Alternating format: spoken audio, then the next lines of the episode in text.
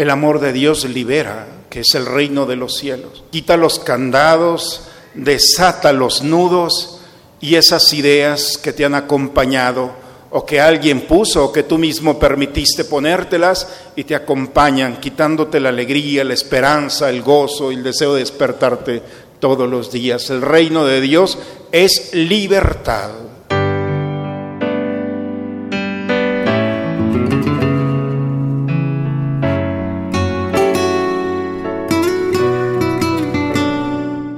Bienvenidos a la Santa Misa. En aquel tiempo Jesús dijo a sus discípulos, el reino de los cielos se parece a un tesoro escondido en un campo. El que lo encuentra lo vuelve a esconder y lleno de alegría va y vende cuanto tiene y compra aquel campo. El reino de los cielos se parece también a un comerciante en perlas finas que al encontrar una perla muy valiosa va y vende cuanto tiene y la compra.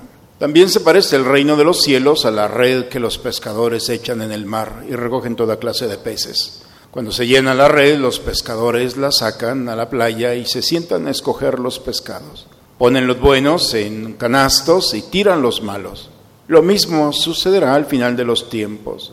Vendrán los ángeles, separarán a los malos de los buenos y los arrojarán al horno encendido. Allí será el llanto y la desesperación. ¿Han entendido todo esto? Ellos le contestaron, sí. Entonces él les dijo, por eso todo escriba, instruido en las cosas del reino de los cielos, es semejante al padre de familia que va sacando de su tesoro cosas nuevas y cosas antiguas. Palabra del Señor. Para los que no están o no están muy habituados a leer la Biblia, a meditarla, yo los invito siempre cuando me preguntan, ¿por dónde empiezo? hay muchas formas, pero una de las cartas más hermosas, sin duda, es la carta a los romanos, escrita por Pablo. Ya cuando escribe esta carta, Pablo ya es un místico, es un hombre ya totalmente de Dios y escribe con el corazón. Entonces, hoy hemos tenido en la segunda lectura la proclamación de un trozo, de una parte de esta carta. ¿Y por qué le digo esto? Porque cuando alguien habla con un místico, todo lo que dice tiene una razón de ser. Cada palabra, y no se necesita un escritor sagrado, conocemos gente a nuestro lado que son gente de Dios y que sus palabras son muy valiosas, a quienes nos acercamos para pedirles un consejo, en fin, gente que Dios pone en nuestra vida. Bien, ellos son gente que conocen a Dios, que se aman y que nos aman para darnos un buen consejo. Así es esta carta. Cada cosa que dice y hoy eh, nos dice, perdido en el, texto del día de hoy, todo contribuye para bien de los que aman a Dios. Una expresión muy sencilla. todo es para bien. Para quien ama a Dios, todo es bueno. Todo sucede por una razón. Y nosotros podemos darnos cuenta que nuestra historia personal es complicado aceptar esto, porque muchas veces no estamos de acuerdo con Dios o con la vida o con quien sea. Porque a veces tenemos el deseo de reclamarle por alguna realidad, situación. Hay tantas cosas que vivimos.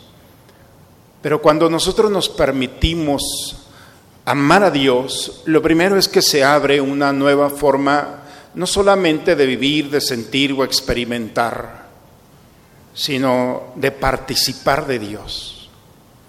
Cuando amamos a Dios, nos damos cuenta que no es solamente un sentimiento, es una experiencia de vida. Y esa experiencia nos permite descubrir que todo es para bien. Hay una razón de ser. Quizá no la podemos descubrir en un primer momento, pero pasará el tiempo y nos daremos cuenta que Dios tenía razón. Porque ese momento que yo no quería, era un momento propicio para que Dios despertara en nosotros ideas, emociones o virtudes que quizá no hubiéramos podido vivir en esta vida sino por esos momentos. Pero no solamente es aceptar las realidades que vamos viviendo, sino aceptar es también buscar y encontrar respuestas a toda realidad mi maestro, y perdón que lo recuerde, pero Mi maestro de matemáticas siempre decía lo mismo, ya mi generación, bueno, a todas las generaciones les decía lo mismo. Decía, ¿cuál era el colmo de las matemáticas? Ya todos lo sabemos, ¿no? Que tenían muchos problemas. Él decía eso. Dice, el problema es que si le quitamos los problemas a las matemáticas, dejan de ser matemáticas. Era su chiste gracioso, yo tampoco lo, lo veo tan gracioso. Pero él decía eso, hay algo que no podemos quitarle a las matemáticas que son sus problemas, se acostumbran a ellas. El problema no es solamente experimentar que tenemos algo delante de nosotros que puede ser una amenaza, sino experimentar que esa realidad Dios las permitió para hacernos crecer. Y los invito a ir aquella noche en un templo en Gabaón, donde un joven fue a orar y se quedó dormido. Por eso cuando se duermen en, misa digo, ojalá que sea como él.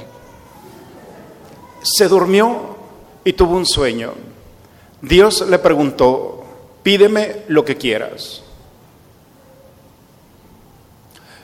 Estamos hablando de Salomón, el hijo del rey David. Un momento ordinario se convierte en un sueño en el que entra sin darse cuenta en el misterio de Dios. Tú has sido muy bueno con mi Padre y te doy gracias. Y sigue siendo bueno, porque has permitido que un hijo de Él ahora esté al frente de tu pueblo, no le dice del pueblo de mi Padre, de tu pueblo. Es un pueblo muy grande y yo no tengo, soy un joven. Fíjense el sueño. No sé qué hacer. Si me quiere dar algo, dame sabiduría. Dice que Dios le sorprendió sorprende a Dios. ¿Cómo? ¿No me vas a pedir riquezas, poder, fama? ¿No me vas a pedir la muerte de tus enemigos o las amenazas? No. Quiero sabiduría para discernir. Discernir es una palabra agrícola, significa caminar por el monte, tomar una varita y distinguir para dónde dar el siguiente paso. Eso es el discernimiento. Poder saber dónde va el siguiente paso.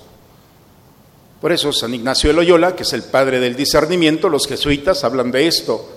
¿A dónde quieres que vaya el siguiente paso? Tú decides. Pero si pides discernimiento, tendrás la capacidad de que el siguiente paso sea correcto y no solamente bueno, sino también sea santo. Bien, eh, le pides sabiduría para tener discernimiento y Dios le dice, mira, porque me has pedido sabiduría, y no me has pedido todo lo que yo había pensado, te voy a dar eso y más. Te voy a conceder lo que me pides, un corazón sabio, prudente, con todas las cualidades de un líder, de un rey. Y este joven se despierta del sueño siendo a partir de este momento un hombre que ama a Dios. Esa es la sabiduría. Quien ama a Dios tiene la gracia de Dios para poder distinguir no solo lo bueno y lo malo, que eso cualquiera, sino entre lo bueno y lo mejor. Distinguir entre lo bueno, porque si alguien distingue entre lo bueno y lo malo, cuando se equivoca se va a lastimar, va a estar en lo malo. Pero cuando alguien es sabio, lo malo ni siquiera entra en la categoría para discernir entre lo bueno y lo santo. Por eso esa es la sabiduría que el Señor nos invita. Por eso cuando nosotros vivimos esa gracia, toda circunstancia, por más amenazante que pueda ser, por más compleja entonces es cuando más necesitamos la sabiduría, no para ver solamente con nuestra lógica o nuestra razón, porque de lo contrario nos vamos a limitar pensando que no hay una forma de salir adelante. Siempre hay una forma. Hay una historia, si me permiten, hace mucho que escuché y me encantó, de un hombre que era odiado por el rey, la voy a contar más corta. Cuando me inviten a comer o a cenar, se la voy a predicar toda completa pero esta es una síntesis, porque era un hombre muy bueno, muy santo, pero el rey era una amenaza porque el rey no era tan bueno ni tan santo. Y total que un día lo, lo encarcela y le dice es pena de muerte. Y le inventa y, y entonces eh, el rey para pensar que este hombre no fuera una amenaza también para todos, entonces él dice, bueno, mira, no voy a ser tan malo, te voy a dar dos papelitos y tú vas a escoger lo que va a ver tu fin, tu historia y el camino que te queda. Y tú vas a escoger la vida o la muerte. Y el siguiente día, pues estaba todo el pueblo y pues con la bondad del rey que le iba a dar la libertad todavía, el rey pone en los dos papelitos muerte, muerte. Pone los papelitos, se los pone allí. Este hombre tiene un sueño donde Dios le dice, cómete un papel. Pero es que no hay salida, los dos dicen muerte, me van a matar, que te comas un papel. Y total que llega el momento, está el verdugo, está el rey, le presentan, come, se toma un papelito y se lo come. Y entonces todo el mundo, ¿qué pasó? Y alguien del pueblo dice, es muy fácil saber cuál se comió. Abran el papelito que quedó y es lo contrario. Abre y decía muerte, se comió el de la vida, que se vaya. No sé si queda correcta la historia, pero parece que no había salida. Pero hay una voz siempre, en toda circunstancia, que nos permite descubrir una salida. No es una historia, es la sabiduría de Dios. Y por eso la sabiduría de Dios es como un tesoro. Termino ya con el Evangelio. Un hombre en un campo encontró un tesoro. Lo escondió, fue y vendió todo lo que tenía y regresó para comprarlo y quedarse con ese tesoro. Y dice Jesús, así es el reino de los cielos.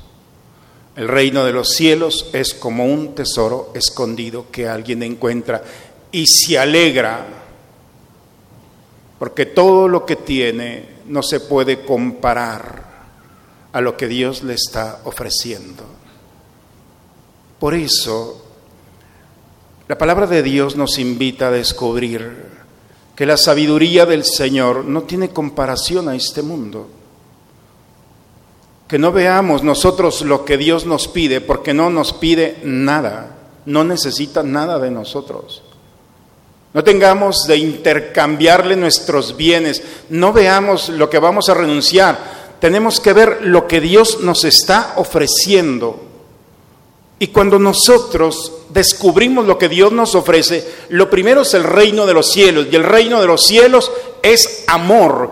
Y el amor significa una realidad, una esencia de Dios que ama lo que nadie ama de ti. Y eso nos desconcierta. Porque las personas te aman por las cosas buenas, por tus éxitos, por tus virtudes, virtudes, por tus cualidades, por lo mejor de ti. Pero ¿quién te ama por tus pecados, por tus debilidades, por tu egoísmo, por tu vanidad, por tus pecados ocultos? Bueno, Dios, como es amor y es el reino de Dios, te ama por lo que tú no te amas y porque los demás no te aman. El amor de Dios no se condiciona solamente a lo bueno. El reino de Dios es encontrar el tesoro que te ama por tus miserias. Y cuando nuestra alma se expone a este amor, entonces no puede resistirse a esta experiencia. Porque a ti te da y a mí nos da vergüenza mis pecados y los ocultamos. Si supieras que eso es por lo que Dios te ama, no porque vivas en el pecado o en el dolor o en la enfermedad, porque Dios te ama y todo lo que toca el amor lo renueva, dice al final del libro del Apocalipsis. Y cuando alguien encuentra un tesoro donde se renueva totalmente, ¿cuántos de nosotros venimos luchando con nuestra historia? Por lo que hicimos, por lo que no hicimos, por lo que pensamos, por nuestras decisiones no digo que todos, pero en ocasiones venimos cargando fantasmas Y nos vamos determinando por nuestra historia cuando no podemos cometer ese error. La experiencia del amor de Dios, quien encuentra un tesoro, quien encuentra a Dios, experimenta el amor en las partes de sí mismo que nunca habías imaginado. Dios te ama por tu pecado, por tu miseria, por tus dolores. Y cuando alguien te ama así, dejas todo para vivir en ese amor. El amor de Dios libera, que es el reino de los cielos. Quita los candados, desata los nudos y esas ideas que te han acompañado o que alguien puso o que tú mismo permitiste ponértelas y te acompañan, quitándote la alegría, la esperanza, el gozo y el deseo de despertarte todos los días. El reino de Dios es libertad. Nosotros no podemos hacerlo porque tenemos una historia o nosotros mismos estamos atrapados o con una idea o con una persona o con una cosa. El amor de Dios nos libera para descubrir en nosotros una nueva forma de vivir. Y entonces es cuando el papá puede decirle a su hijo, no eres mi hijo, yo no tengo nada, tú eres hijo de Dios. Atreverse a decir eso, yo no tengo nada, ni la respiración es mía. La libertad es experimentar que no tengo nada. Esa sumisión a una realidad que es la verdad, porque el reino de Dios no solamente es libertad y amor, es verdad también. Y la verdad es que todo depende de Dios. Todo depende de Dios. Y si todo depende de Dios, entonces déjalo conducirte. Deja que el viento del Espíritu te conduzca y te vaya llevando a lugares, personas y circunstancias que todo va a ser para bien. Por eso las lecturas de hoy, hermanos, nos invitan a vivir esta experiencia. ¿Cuál es tu problema? Si no está fuera de ti, puede estar dentro de ti. Hoy el Señor nos invita a vivir la humildad para decirle, Señor, sabiduría. Y la sabiduría es encontrar el reino de Dios para descubrir que este momento es, en hebreo y en teología se le llama kairos o jairos. Y kairos significa este es el momento de Dios en mí. Señor, este es tu momento. Puede durar unos segundos en el que le digamos sabiduría, lo que tú quieras.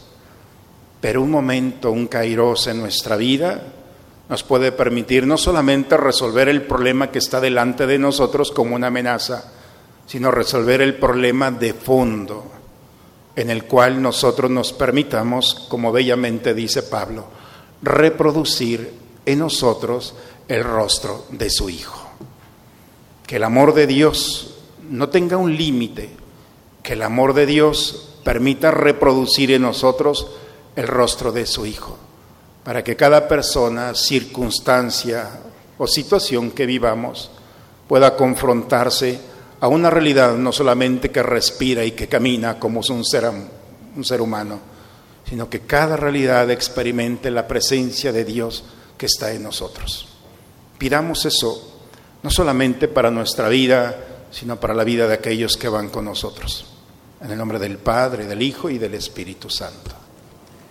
Padre, me pongo en tus manos, haz de mí lo que quieras, sea lo que sea, te doy las gracias Estoy dispuesto a todo, lo acepto todo, con tal de que tu voluntad se cumpla en mí y en todas tus criaturas. No deseo nada más, Padre, te encomiendo mi alma, te la entrego con todo el amor de que soy capaz, porque te amo y necesito darme, ponerme en tus manos sin medida, con una infinita confianza, porque tú eres mi Padre. Habiendo recibido, Señor, el sacramento celestial, memorial perpetuo de la pasión de tu Hijo, concédenos que este don que Él mismo nos dio con tan inefable amor, nos aprovechen para nuestra salvación eterna por Cristo nuestro Señor.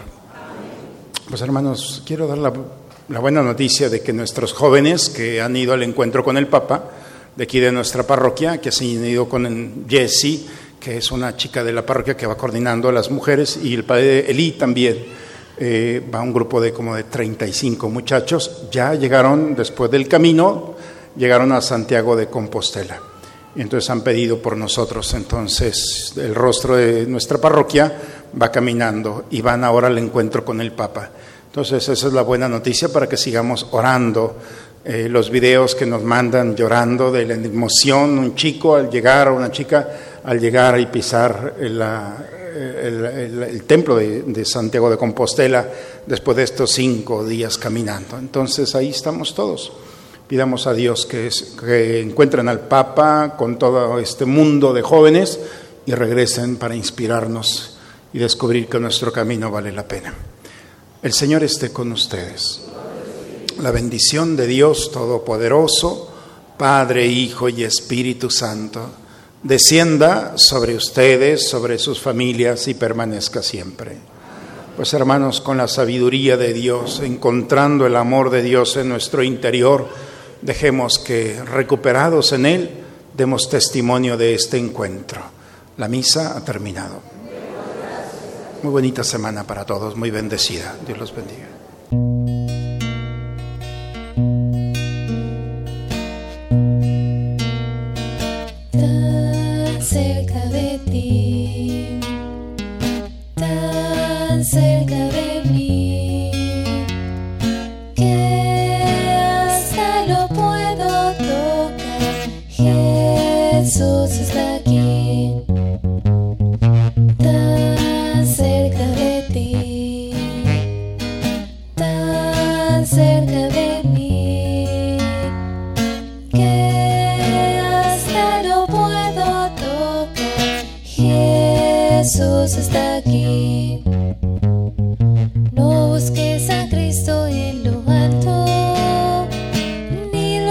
Lo busques